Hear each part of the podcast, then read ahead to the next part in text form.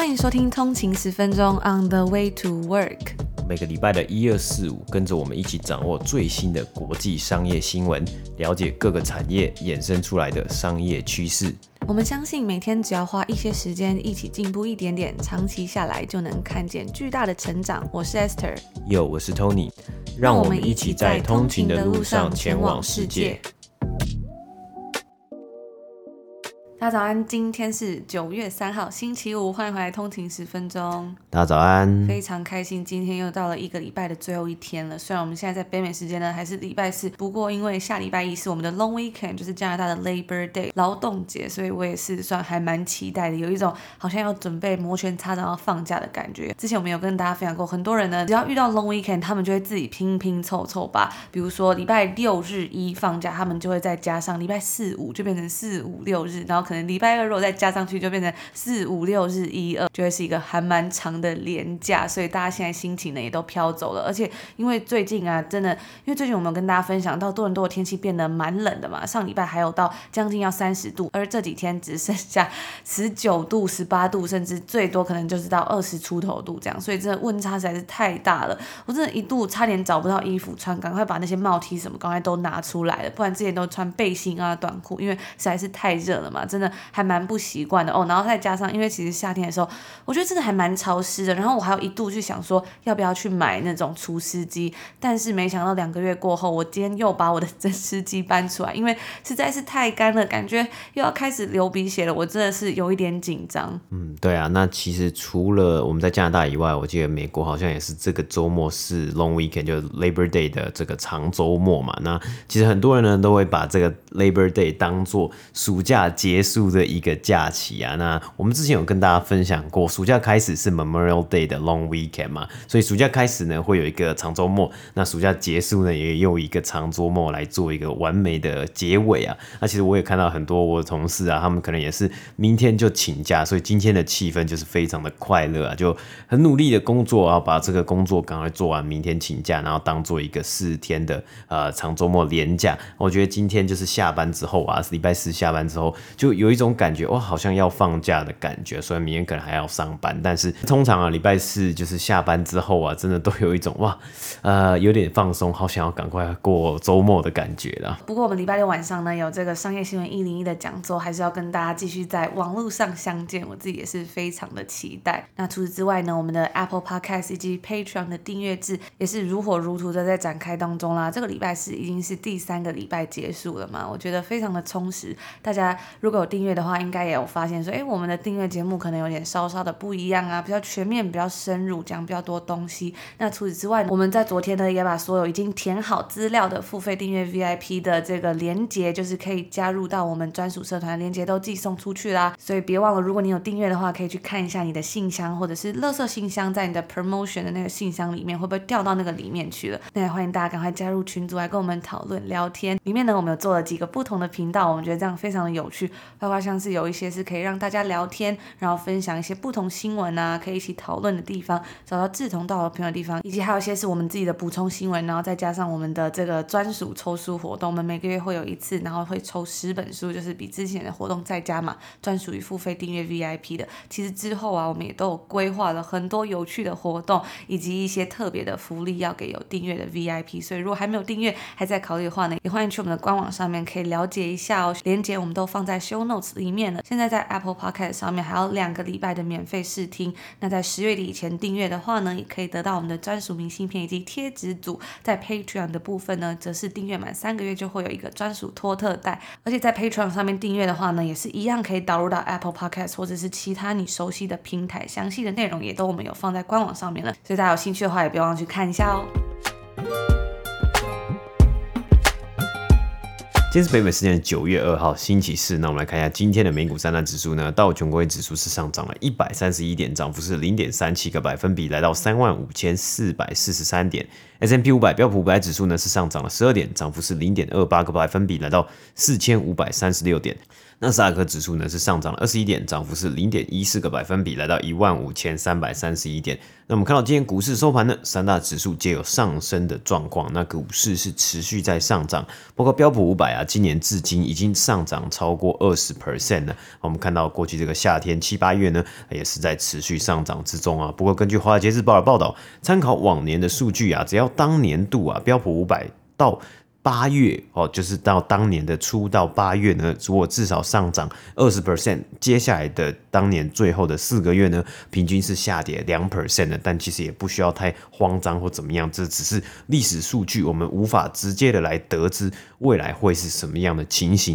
但是其实真的还是有蛮多投资人都在观望九月或是十月会不会有类似修正的情况发生呢、不过今天股市的动能是持续存在的、因为今天是星期四嘛，所以星期四呢是。美国公布上周首度申请失业补助人数的一个数据的时间，那最新一周的数据呢是降到了三十四万人，那也是疫情以来的新低啊，更是低于了经济学家的预期。那很多的投资人呢、也在参考，也在关注这个劳工就业市场，因为美国联准会先前就表示，未来的相关动作啊会密切的来关注这个就业市场的状况。当做他们行动的参考因素之一啊，所以也有基金经理人表示啊，一方面是很乐见看到劳工市场渐渐的在复苏，代表经济是持续的成长或是持续的在呃 recover 之中啊。但是另一方面呢，就可能是在失忆，而联储会会不会有更快的动作之类的？那明天呢，周五呢，也会来公布美国八月的就业报告啊。那本周三，人力资源公司 ADP 呢，其实已经公布了报告中是指出，他们的调查私营企业在八月啊，只有新增三十七万四千名工作，那也算是有低于预期啊。那根据 CNBC 的报道呢，经济学家预估八月会新增，美国八月会新增七十二万个工作，那算是一个很强劲的数字啊。但是还是会低于七月的九十四万，那大家也是密切关注，诶，最近的 Delta Variant 的这个变种病毒会不会来影响整体的市场经济啊，还有劳工就业市场等等的。那根据华尔街日报的报道，另外一个已经在市场上似乎有看到渐缓的趋势，就是这个 SPAC Special Purpose Acquisition Corp 或是 Blank Check Company 空白支票公司啊。那其中一个数据呢是显示出，在二月中以来，一一百三十七间已经做这个 SPAC 已经做反向合并上市的 SPAC 公司呢，他们的股价或是他们的这个市值，大约到现在为止已经减少了二十五 percent 啊。那减少二十五 percent 哈，听起来好像哎还还好啊，就少一点点而已啊。但是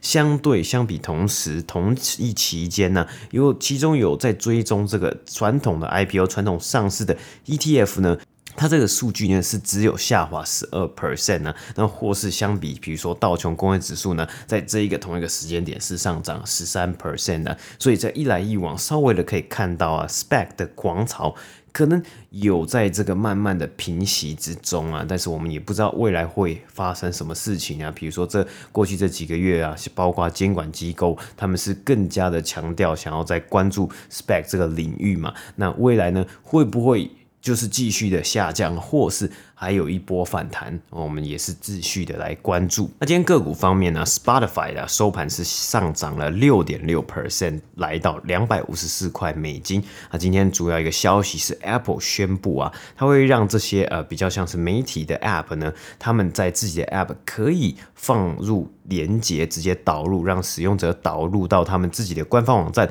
做付费订阅的这个动作啊。那为什么会这样子的政策会让 Spotify 啊，或是今天 Netflix 收盘也有上涨一点一 percent，来到五百八十八块美金啊？那因为 Apple 呢，如果在这个 App App 里面，它的这个应用程式里面来做订阅付费的话，其实 Apple 是会抽一个三十 percent 的一个手续费啊，是非常非常之多啊。所以呢，今天它这个消息出来啊，会可能会在最快会在明年初会让这些 App 呢来做，就是他们可以放一个连接，让这些使用者直接。到透过连接订阅就绕过了这个抽成的部分了。那想想 Apple 抽三十 percent 呢，也真的是蛮多的。那今天呢，另外一个这个加密货币比特币呢，它在周四，北美时间周四的早晨呢，是有突破五万块美金啊，那持续八月这个强劲的涨幅。另外呢，最后的个股新闻呢，今天领先标普五百涨幅最多的啊，是一间好像大家呃可能平常比较少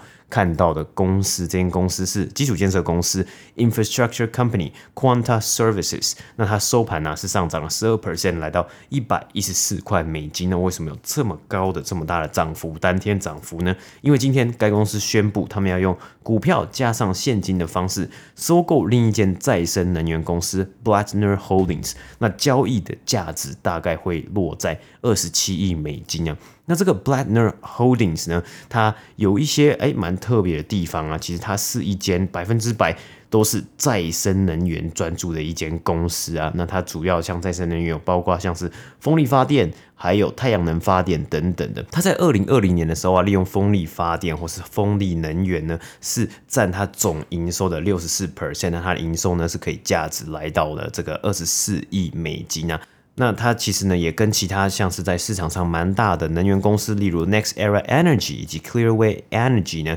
都有很良好的长期的关系啊。而它在过去三年营收的年复合增长率啊，甚至可以达到二十 percent 啊，加上。Quanta Services 呢，在最新一季的财报，其实他们是有提高全年的财测的，那也让很多的投资人以及很多的媒体在关注啊，是在密切的关注说，这一次的这个收购案宣布之后，Quanta Services 会不会再度的提高他们的全年财测？加上其实今年已经是这间公司算是创下纪录的一年了，代表后市是非常看好。那我们之后呢，如果有时间的话呢，我们也会来持续关注这间公司。那以上呢，就是今天美股三大指数的播报。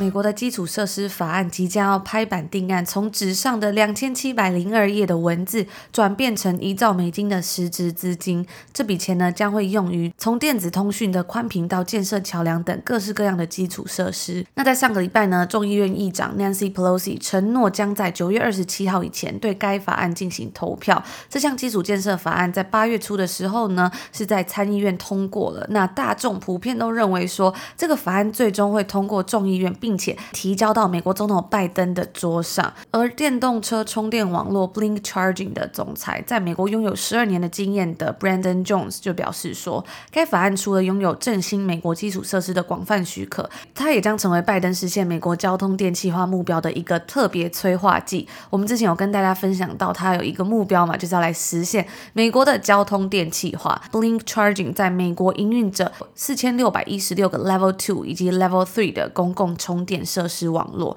虽然还存在许多的不确定性，但 Brandon Jones 就表示说，这笔资金将根据特定的比例支付给各个州，像是比如他们可能会去计算说每个州有多少的新车销售之类的衡量标准，并且主要会交由各州的交通局去管理。他表示，一旦该法案通过，并且将资金分配给各个州，事情将会迅速发展。所以这项法案到底什么时候会通过呢？就是一个重点了。虽然即将要到来的这个大量资金将会增强美国的电动车充电基础建设，但是要实现拜登对于电动车的愿景，可能还需要更多的资金才行。该法案授权七十五亿美金，在美国全国范围内建设电动汽车的充电站。这个数字啊，虽然听起来蛮多的，但仅仅是拜登一开始所要求的一半而已。管理顾问公司 Alex Partners 预估到二零三零年之前，想要建立一个可以满足美国全国需求的公共充电网络，将会需要五百亿美金才够。如果真的想要彻底改变美国车辆的碳足迹，在这些基础设施建立之后啊，仍然还是会需要许多的东西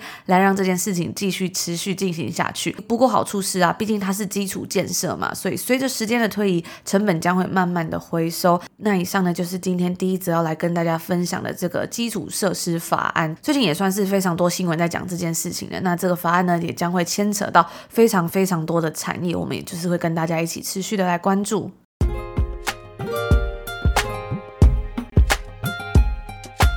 今天的另外一个大新闻呢、就是 Texas 德州在周三午夜的时候，也就是北美时间的昨天晚上，有一项法案生效了，那就是禁止在怀孕超过六周之后进行堕胎。那六周其实也才一个月，又过了两个礼拜而已，所以这个数字呢，也就是在许多人都可能还不知道自己已经怀孕之前，那这也是美国目前最严格的堕胎法，可能会导致许多堕胎机构关门大吉。而在美国啊，其实有百分之八十五的流产是发生在怀孕的六。周之后的。那生育权利的倡导者们就希望说，最高法院在截止日期之前能够介入，并且阻止该法案，因为这个法案是比一九七三年的罗诉韦德案所制定的先例是更加的限制。当年这项具有里程碑意义的裁决啊，是禁止各州在胎儿发育成熟之前，也就是大约在怀孕后的二十二到二十四周之间堕胎，那也就是大概五到六个月了嘛。那该法案呢，是美国联邦最高法院在一九七三年对于妇女堕胎权以及隐私权的重要案例。对于妇女堕胎的问题，美国联邦最高法院承认妇女的堕胎权受到宪法隐私权的保护。而在昨天晚上，最高法院以五票对四票否决了反对该法案的紧急上诉。那外媒就表示说，这样的执法系统其实是非常不寻常的。在正常的情况下，法官等等的公职人员才能够执行法律，但是德州的立法却授权说，个人就能够提起任何实施或者是帮助非法堕胎的人的诉讼，而且呢，如果诉讼成功的话，还能收取到至少一万美金的赔偿金。那这不仅会对医生还有在诊所工作的人构成威胁，甚至是对所有在这个过程中有参与到的人来说呢，他们都会受到威胁。举例像是开车送妇女去进行堕胎手术的计程车司机，也会被含括在内。无论是该法案的支持者或者是反对者呢，都认为说这项诉讼会对于堕胎。提供者来说是一个经济上的毁灭性打击。德州的妇产科医师就告诉 NPR 美国国家公共电视台说，这项法案百分之百是要医生害怕，并且恐吓我们。这项法案也将会威胁到我们的生计。而德州最大的反堕胎组织的成员呢，则是表示说，这项诉讼是针对从堕胎中赚钱的人，也就是堕胎行业的本身。那以上呢，就是今天第二则要来跟大家分享，今天也是算是一个还蛮大的新闻。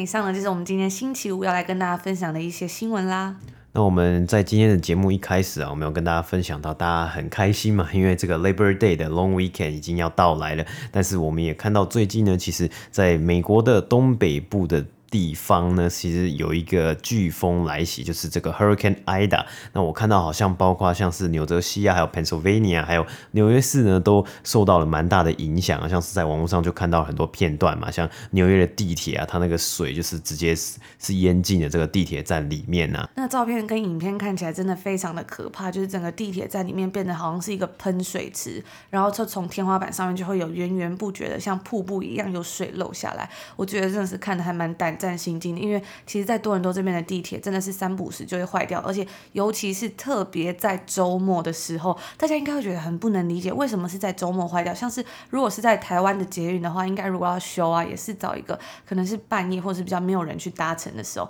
但是呢，多伦多地铁总是在搭乘量最高峰的时候坏掉，然后他们就会派出一个 shuttle bus，就是一个接驳车，所以呢，那时候就会看到非常多的人在路上一直在等这个接驳车，而且最惨的是，因为现在还是。算是在 Stage Three，就是它疫情还没有完全解封嘛，所以还是算稍稍的，它有一些人数控管，所以就变成说你就要等非常非常久才可以搭上公车，不然那公车会非常挤，然后就会变成说本来可能半个小时会到的地方要变成一个小时、两个小时。不过因为多伦多地铁其实也是算是一个很有年纪的地铁了，好像差不多已经要是一百年吗？就是最近在这个很多的这个地铁站呢、啊，都会看到他们的公司这个多伦多这个地铁系统叫做 TTC 嘛，他们就在庆祝说 TTC 呃有。一百年的历史啊，就是可能从以前，呃，这一百年前，他们有做一些路上，有点像轻轨啊，或是这种车子，然后慢慢的演变成这个地铁的系统。不过麻烦是麻烦，但还是在市区的话，真的还是搭 TTC 或者是搭公车，或者是这种轻轨比较方便。因为